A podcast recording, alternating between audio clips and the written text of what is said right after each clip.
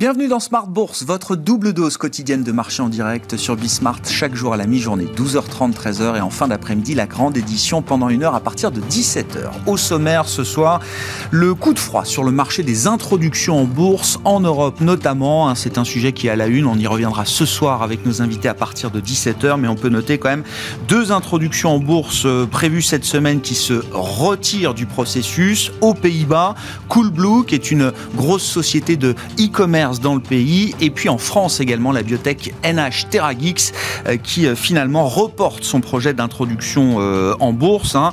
Ça nous montre un peu l'ambiance du moment sur les marchés avec des conditions de marché qui ne sont plus aussi favorables qu'il y a quelques mois pour les sociétés qui, qui entrent en bourse. Et puis on suivra avec attention le sort d'OVH après une nouvelle panne massive aujourd'hui qui aura duré quelques heures ce matin à la suite d'une erreur humaine, nous a précisé Octave Klaba, le fondateur d'OVH sur Twitter. A priori, les services sont rétablis euh, à l'heure où on se parle, à la mi-journée, et OVH pour l'instant, doit entrer en bourse sur le marché parisien d'Euronext ce vendredi. Ce sera, si l'opération se fait, la plus grosse opération de l'année avec une levée de fonds de 350 à 400 millions d'euros. OVH à suivre donc, a priori, toujours dans les starting blocks pour son introduction en bourse. Du côté des résultats d'entreprise, de bonnes nouvelles rassurantes sur le front du luxe avec euh, la publication de la croissance de LVMH au troisième trimestre, plus 20% en organique. On est à plus de 15 milliards d'euros de chiffre d'affaires sur le trimestre écoulé pour LVMH. Dans les attentes du, marché. Les messages sont plutôt rassurants, notamment sur le, comportement du consommateur chinois. LVMH n'observe pas de rupture de tendance sur la, consommation en Chine pour ses produits. Et puis LVMH euh, qui n'est pas inquiet non plus en matière d'approvisionnement, une grande partie de sa production étant localisée en Europe aujourd'hui. Et puis on notera également, alors dans le monde de la techno, euh, euh, SAP qui relève ses prévisions, hein, une des plus grosses valeurs technologiques aujourd'hui en Europe, à Francfort précisément. SAP qui relève ses prévisions pour la troisième fois cette année, grâce notamment à l'informatique dématérialisée.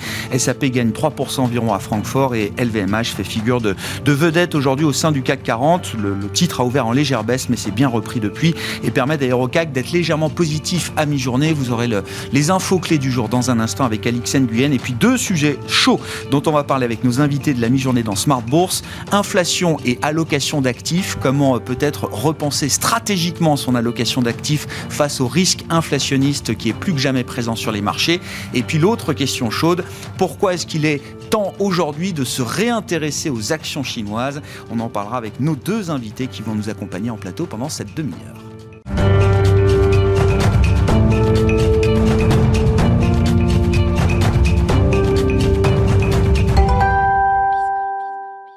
Les marchés européens qui sont à peu près positifs à mi-séance, les infos clés avec Alix Nguyen. La bourse de Paris avance à tâtons, suspendue au résultat du troisième trimestre dont la saison commence tout juste. Le leader mondial du luxe LVMH, le premier à s'être prêté à l'exercice hier, fait état d'une hausse de 20% en données organiques de ses ventes au troisième trimestre, et ce malgré le ralentissement de la croissance de son chiffre d'affaires en Asie et aux États-Unis. Les trois mois d'été de 2020 euh, révèlent des signes de redressement de l'activité par rapport à la période avril juin. Les ventes du groupe ont contenu le recul à 7% grâce à la division mode et maroquinerie, déjà en rebond de 12% au troisième trimestre 2020 grâce à la Chine. Aux États-Unis, la banque JP Morgan Chase et le spécialiste de la gestion d'actifs BlackRock ouvrent le bal cet après-midi. Le sujet en tête des préoccupations reste celui de l'impact de l'inflation sur la reprise économique du fait des prix de l'énergie, sans compter qu'aujourd'hui à 14h30, les États-Unis vont dévoiler les prix à la consommation en septembre, un impact qu'on attend mentionner ce soir dans le compte-rendu du comité de politique monétaire de la Fed. Euh, si la question du calendrier du tapering de la Fed persiste, euh, une autre interrogation lui vole la vedette. Il s'agit désormais de savoir à quel moment interviendra la prochaine hausse des taux. À noter que les membres du FOMC sont équitablement partagés à 9 contre 9 quant à la perspective d'un resserrement monétaire fin 2022. Focus sur les marchés asiatiques, ils évoluaient en ordre dispersé ce matin.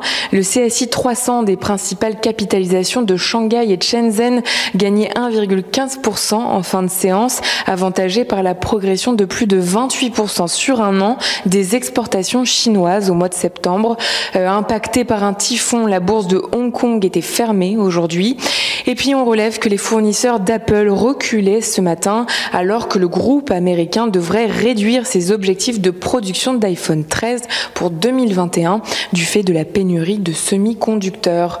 Et puis on termine avec quelques valeurs. SPI progresse de plus de 7%. Le spécialiste des services multitechniques annonce son retrait du processus d'enchère pour l'acquisition d'Equance, filiale d'Engie. Dassault Systèmes progresse dans le siège de SAP grâce à l'accélération de son activité dans le cloud. Le groupe allemand a relevé sa prévision de chiffre d'affaires annuel. Et puis on termine avec l'histoire d'un très mauvais timing. Euh, à deux jours de son introduction en bourse sur Euronext, OVH Cloud, le fournisseur français de services cloud, connaît une panne généralisée et rend des milliers de sites internet inaccessibles. Tendance, mon ami, c'est chaque jour avec Alix Nguyen à 12h30 et 17h dans Smart Bourse sur Bismart.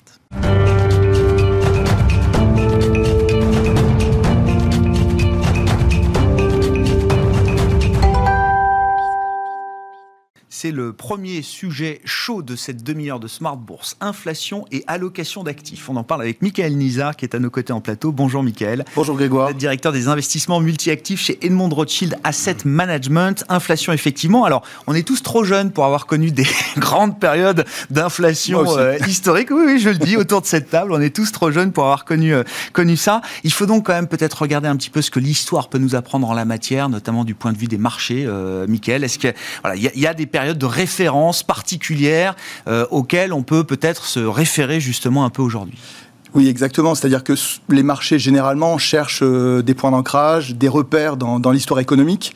Euh, et effectivement, euh, quand on parle de stagflation, on pense tout de suite aux années 70. Euh, et en fait, on, on, est quand même très loin de cette, de cette situation où on avait vu une, une décélération très nette de la croissance dans les années 70, voire même une récession, avec un taux de chômage euh, qui avait fortement monté de 3,5 à près de 10% en l'espace de 4-5 ans.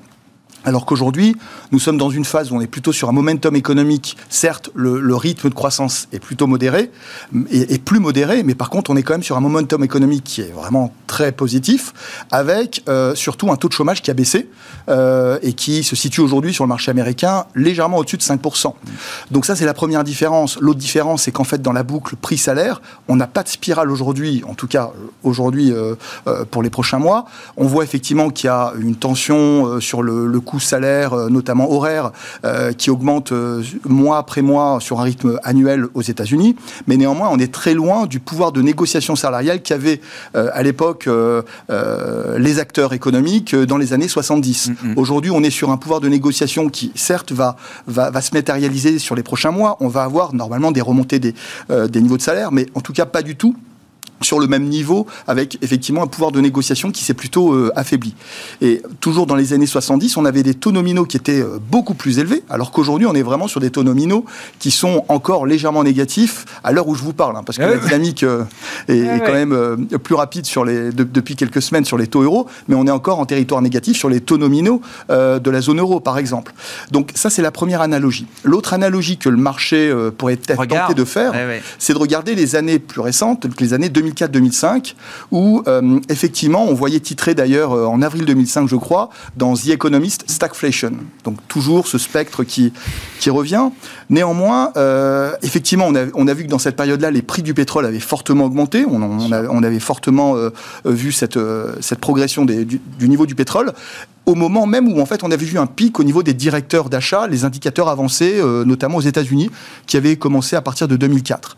Néanmoins, ça n'avait pas empêché la bourse de progresser parce qu'en fait il y avait une perception d'un milieu de cycle économique. On avait eu certes en fait une une baisse des multiples de valorisation, le PE, qui avait plutôt baissé, mais euh, effectivement, les, les, marchés avaient continué de progresser.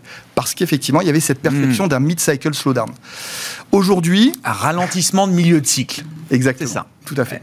Aujourd'hui, la situation, elle est euh, certes différente, mais euh, les défis n'en sont pas moins importants. D'accord. C'est pas parce qu'on n'est pas, euh, c'est pas parce que le parallèle trouve vite ses limites avec les années 70 ou la période 2005, 2007, 8, comme vous dites, Michael, qu'il n'y a pas un sujet quand même aujourd'hui sur l'inflation. Exactement, parce que il nous semble en fait qu'il y a, cette, cette, inflation, en fait, elle irradie différents, différents canaux microéconomique, le canal euh, macroéconomique et aussi le canal financier. Mm, mm. Euh, alors bien sûr, on sait d'où, enfin le commencement effectivement, ça, suite au, Covid, on a eu en fait des difficultés d'approvisionnement. On a un coût du fret euh, maritime qui a explosé x7 hein, sur un an. D'ailleurs, CMH, CGM en fait a, annoncé en fait un gel de ses prix. Alors ça c'est la bonne nouvelle. La moins bonne nouvelle, c'est qu'en fait on a quand même un gel de, de prix sur des niveaux très très élevés. on a ensuite une carence, en fait une succession de carences sur euh, différentes matières. Ça a commencé par le bois, euh, on, le voit récemment avec les prix de l'énergie, la multiplication par 4 du prix du gaz, des droits carbone, du, du charbon, euh, du, prix de l'uranium et très récemment du prix du pétrole. donc ça c'est le prix matière. Donc les bases de coûts de production vont, vont augmenter. Et puis on a dans cette succession d'avaries, on voit devant nous poindre d'autres difficultés, des, des pressions peut-être sur les marges liées à une augmentation des, des salaires. Et puis on a aussi une hausse des, du marché immobilier qui euh, dépasse les, 15% sur un an aux États-Unis. Mm. Donc ça, ça, donne un peu le, la photographie un peu globale euh, au niveau macroéconomique des, difficultés qu'on va peut-être pouvoir rencontrer dans les prochains mois. Mais surtout, au niveau microéconomique, ça va pressuriser un petit peu plus les entreprises. Mm. Quand vous regardez par exemple les marges des entreprises, pour l'instant elles sont sur des niveaux et sur un plateau plutôt élevé. Euh, on est sur 12% euh, attendu sur les marges américaines euh, pour 2022, 10% sur, sur, sur la zone euro. Mais sauf qu'en fait elles sont à risque. Alors est-ce qu'elles sont à risque pour, le pour la prochaine publication de résultats ou Est-ce que c'est pour le trimestre ou c'est pour les prochains? Oui. On, on, ne le sait pas. Mais par contre, ce qui risque de se passer, c'est qu'en fait on risque d'avoir un pic sur les EPS, donc sur la génération de bénéfices euh, des, entreprises. Pour quelle raison? C'est qu'en fait, on peut avoir un pincement des marges dû à ces, coûts de production qui vont euh, plutôt augmenter. Donc ça, c'est le premier point. Le, deuxième point, c'est qu'en fait, c'est en train de s'irradier progressivement vers euh, des indicateurs purement financiers. Quand vous regardez les anticipations d'inflation, notamment les points morts inflation, que ce soit sur la zone américaine ou sur la zone européenne, on n'a pas arrêté de, progresser. On a une dynamique qui est vraiment euh, presque à la verticale. Mm. Et surtout, on est sur des niveaux un peu clés. Quand vous regardez, euh, alors en, anglais, le break-even 10 ans, donc c'est le point mort inflation 10 ans sur les taux américains, on est sur 2,52 aujourd'hui. Historiquement, la zone 2,60 a toujours bien tenu. Mais qu'est-ce qui se passerait effectivement si on avait un désancrage des anticipations d'inflation Parce que la Banque centrale américaine euh, paraît peut-être un peu plus derrière la courbe. Et donc, il y a peut-être ce risque-là qui est en train d'être pricé par les marchés. Ce point mort d'inflation 10 ans aux États-Unis, là, autour de 2,50, c'est, comme vous dites, hein, c'est un niveau clé. C'est-à-dire que la Fed, depuis longtemps, quand elle projette le taux d'équilibre naturel de l'économie américaine sur le très long terme, on est à 2,50 aujourd'hui. Donc c'est un chiffre qui veut dire quelque chose. Hein. Enfin, je veux dire, c'est un chiffre qui est cohérent avec ce qu'on anticipe aujourd'hui. Vous dites, je rappelle toujours, on cherche depuis dix ans, les banques centrales cherchent depuis dix ans à raviver une inflation qui était moribonde, trop moribonde depuis dix ans. Là, le sujet, c'est la vitesse à laquelle ça va, la vitesse à laquelle ça se diffuse et la vitesse à laquelle on peut avoir des effets d'indexation d'une inflation liée à l'offre dans une inflation peut-être plus structurelle. Tout à fait. C'est-à-dire que euh, on a parlé des, effets sur la microéconomie, sur euh, possiblement la macroéconomie qui, qui, viendra possiblement plus tard, mais sur les marchés financiers, il y a un rapport de force qui est en train de, de, de se matérialiser entre les marchés et la Banque centrale euh, américaine, sachant que autour de la Banque centrale américaine et de la Banque centrale européenne, on a déjà des banques centrales qui ont remonté les taux parce que l'inflation grimpe monte trop vite. Je pense euh, donc euh, notamment à la Pologne. Euh, donc il y a la Nouvelle-Zélande qui a remonté les taux. la, Banque d'Angleterre qui relèvera certainement très agressive sur cette communication. Prochainement, la Banque de, Corée. Et donc de plus en plus, on, commence à voir les marchés se gripper autour de cette thématique, à savoir est-ce que le taper qui arrivera à donc au mois de novembre n'est pas finalement peut-être est peut-être insuffisant par rapport à la, aux tensions inflationnistes qu'on est en train de voir. Et donc, on est en train de voir un point clé pour nous, allocataires, qui est que les taux courts sont en train de se tendre significativement. Donc on a déjà sur 2022 une hausse de taux de la banque donc anticipée pour les États-Unis qui est de l'ordre de 40 BP, 35 à 40 BP. C'est beaucoup, surtout quand une banque centrale nous dit que pour l'instant, il y a les, les remontées de taux sont, sont plutôt à, voir un petit peu plus tard. Donc, je pense que c'est un point névralgique quand on regarde les taux courts pour l'allocation d'actifs en fait, parce que euh, autant quand on voit la partie longue se déformer, se tendre, on a généralement une pontification de la courbe et ça, ça traduit le fait qu'il y a une confiance dans l'avenir au niveau du cycle économique. Plus de croissance et plus d'inflation. Tout à fait. Autant quand on commence à voir des taux courts euh, qui s'emballent un peu trop vite, alors que la banque centrale nous dit autre chose, ce, ce, ce, bras de fer qui peut, qui, qui est en train de commencer, il faudrait pas qu'il dure trop longtemps parce que sinon cette fois, ça serait les marchés actions qui pourraient commencer à devenir à risque à cause des tensions inflationnistes naissantes et aussi à cause de ce bras de fer euh, marché versus banque centrale. Point névralgique, ça veut dire que dans les allocations et dans la partie stratégique des allocations d'actifs, il faut quand même probabiliser ce scénario. Alors, comme le disait euh, magnifiquement un gérant, un de vos confrères hier euh, en plateau, il faut que le marché s'ouvre peut-être plus que jamais à l'idée que l'inflation ne sera pas que transitoire. Et le marché, son job, c'est de probabiliser justement ces situations. Comment ça se retrouve dans une allocation d'actifs aujourd'hui, euh, Michael? Alors, tout à fait. C'est-à-dire qu'il euh, y, a deux sujets. Il y a le sujet à court terme et, à moyen terme. À court terme, dans la même année, on, est en train de, voir un risque de voir trois pics en même temps dans la même année. Un pic de croissance. Euh, ensuite, en fait, on a eu non, d'abord un pic de liquidité autour du mois de mars. Alors bien sûr, la liquidité, l'injection reste vraiment positive, mais malgré tout, on a quand même une décélération de l'injection de liquidité mondiale. Donc on a un pic sur la liquidité, sur le rythme d'injection. On a ensuite on a eu un pic en fait sur la croissance euh, dans les pays avancés, et possiblement on peut, avoir un pic aussi au niveau des, des earnings et donc euh, de ses bénéfices par action. La bonne nouvelle aurait été aussi de, voir un pic sur l'inflation. Sauf qu'en fait, le, pic sur l'inflation, nous semble-t-il, devrait plutôt arriver au S2, au S1 de, 2022 ah et, pas pour cette année. Donc, euh, on le verra d'ailleurs dans les prochains chiffres euh, apparaître sur le CPI. Donc, le sujet de court terme, c'est la volatilité liée finalement à cette résurgence des tensions inflationnistes. Et puis sur le moyen terme, effectivement, c'est de savoir si euh, l'actif taux d'intérêt dette souveraine est encore un actif crédible pour protéger un portefeuille mmh. quand on a un portefeuille équilibré, on va dire 60% actions, 40% taux. Eh bien, la question aujourd'hui, elle est beaucoup moins évidente qu'il y a encore euh, quelques, quelques années ou quelques mois. Et comment on se prépare alors? Alors, comment on se prépare? Sur la partie obligataire, euh, de plus en plus, en fait, je pense qu'il faut vraiment avoir une, euh, une méthodologie de travail et une approche de type bond allocation, c'est-à-dire être à la fois euh, diversifier sur les actifs obligataires, donc ne pas regarder simplement les actifs européens, mais aller chercher du rendement là où ils se trouvent, sur les pays émergents, notamment sur la dette court terme, euh, en, devise dure, aller sur la partie euh, américaine, parce qu'il y a effectivement aussi du rendement. Euh, donc être vraiment euh, diversifié. Deuxièmement, être sélectif, vraiment rentrer dans le détail du risque idiosyncratique de chaque titre pour éviter éventuellement des, des, déconvenus. Euh, et puis troisièmement, gérer de manière flexible la duration. Quand vous voyez que cette année, en l'espace d'un an, mm. on a une contre-performance de l'ordre de 250 points de base, donc 2,5% sur la dette souveraine, quand on regarde le, Bloomberg Global Index sur la partie Govise gouvernementale, on voit clairement qu'il faut gérer de manière dynamique. Bon, cette année, effectivement, on a réussi à gommer vraiment toute euh, cette contre-performance par cette approche flexible, en, ajoutant même, euh, même du rendement. Mais donc, il faut, je pense, de plus en plus être euh, à la fois flexible et, vraiment diversifié avec cette approche bond allocation. La deuxième partie sur les actions, c'est d'avoir une, une, une gestion beaucoup plus protégée. Alors, protégée, c'est-à-dire protégée non pas par les taux d'intérêt, mais protégée par la volatilité. Donc je prends euh, l'exemple du marché euh, américain.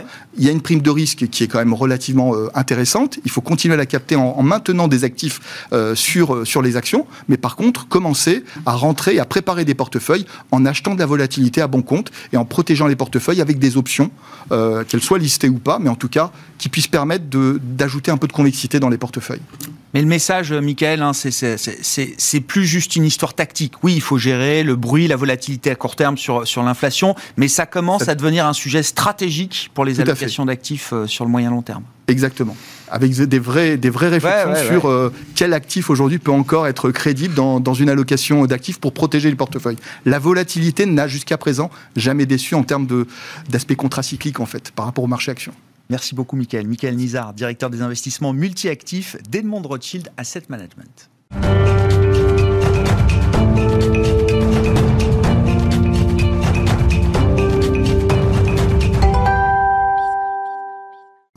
C'est l'autre sujet du moment, les actions chinoises. Pourquoi est-ce qu'il est temps de revenir sur le marché euh, chinois? C'est la question qu'on pose à Elena Kocheleva. Bonjour Elena. Merci beaucoup d'être là. Vous êtes gérante chez Gemway Asset, société de gestion spécialisée dans l'investissement en actions dans les pays émergents avec des fonds dédiés à l'Asie, à la Chine notamment.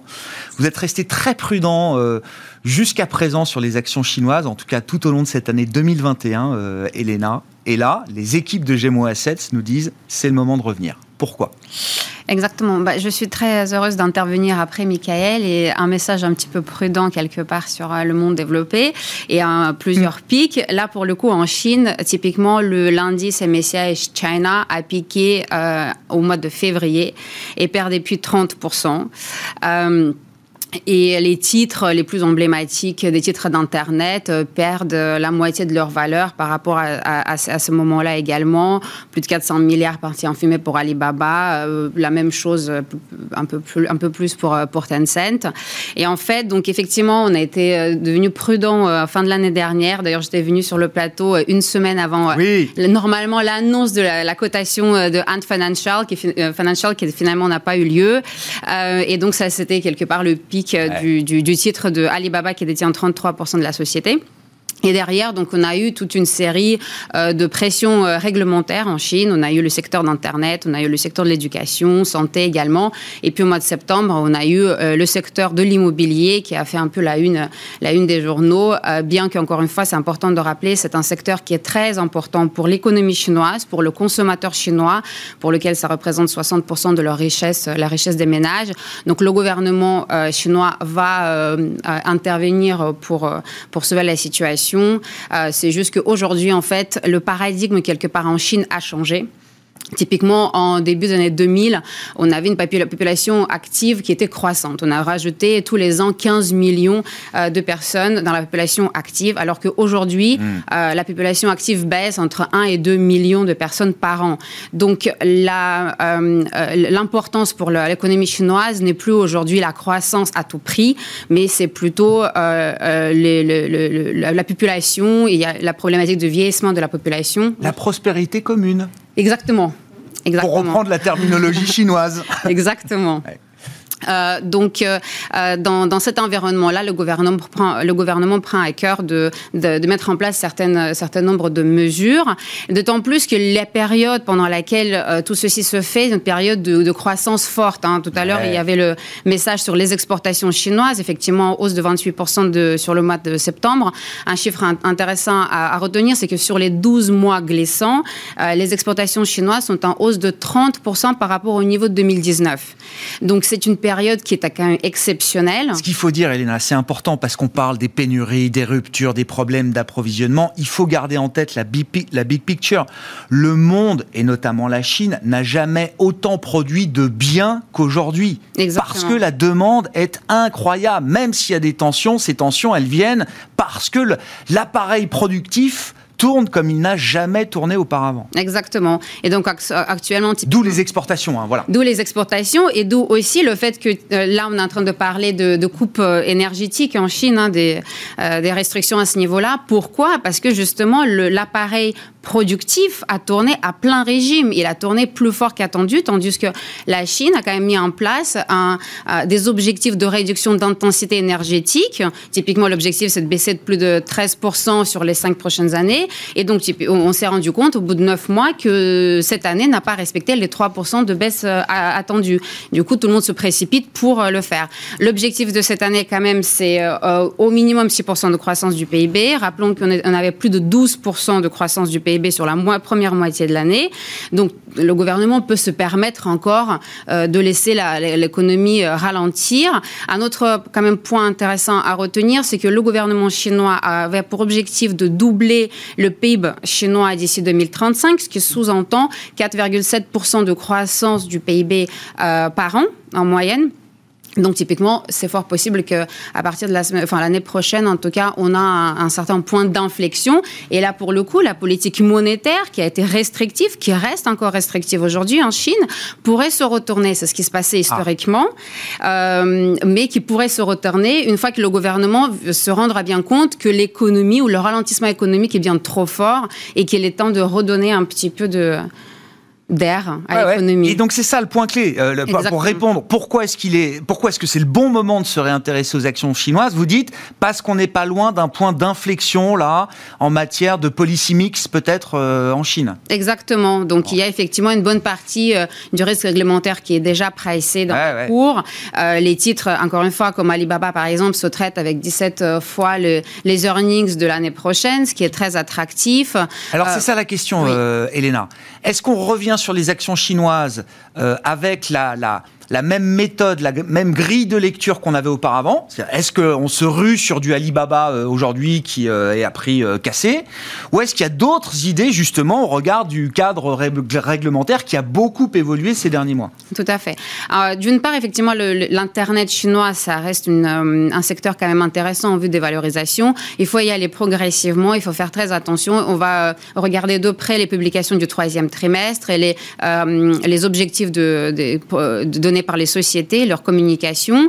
Euh, donc ça, c'est important à surveiller. Il faut savoir que la pression réglementaire, il y a une bonne partie qui est faite, mais la pression réglementaire dans l'avenir, elle ne va pas se mhm. calmer. Il y aura toujours, de temps en temps, euh, voilà, des annonces qui vont être faites. Par ailleurs, on peut s'aligner aussi avec le gouvernement, à savoir typiquement l'objectif neutralité carbone d'ici 2060. Eh bien, ça va être les, les, les, secteurs euh, d'énergie alternative, pardon, typiquement les panneaux solaires, le véhicule électrique ou, par exemple, distribution d'électricité parce qu'on se rend compte aujourd'hui qu'il faut renouveler tout le réseau électrique pour afin de connecter les différentes sources d'énergie, euh, énergie fossile, mais également les énergies euh, renouvelables. Et en fait, c'est tout un travail euh, d'investissement qui est à faire. Mm, mm. Voilà.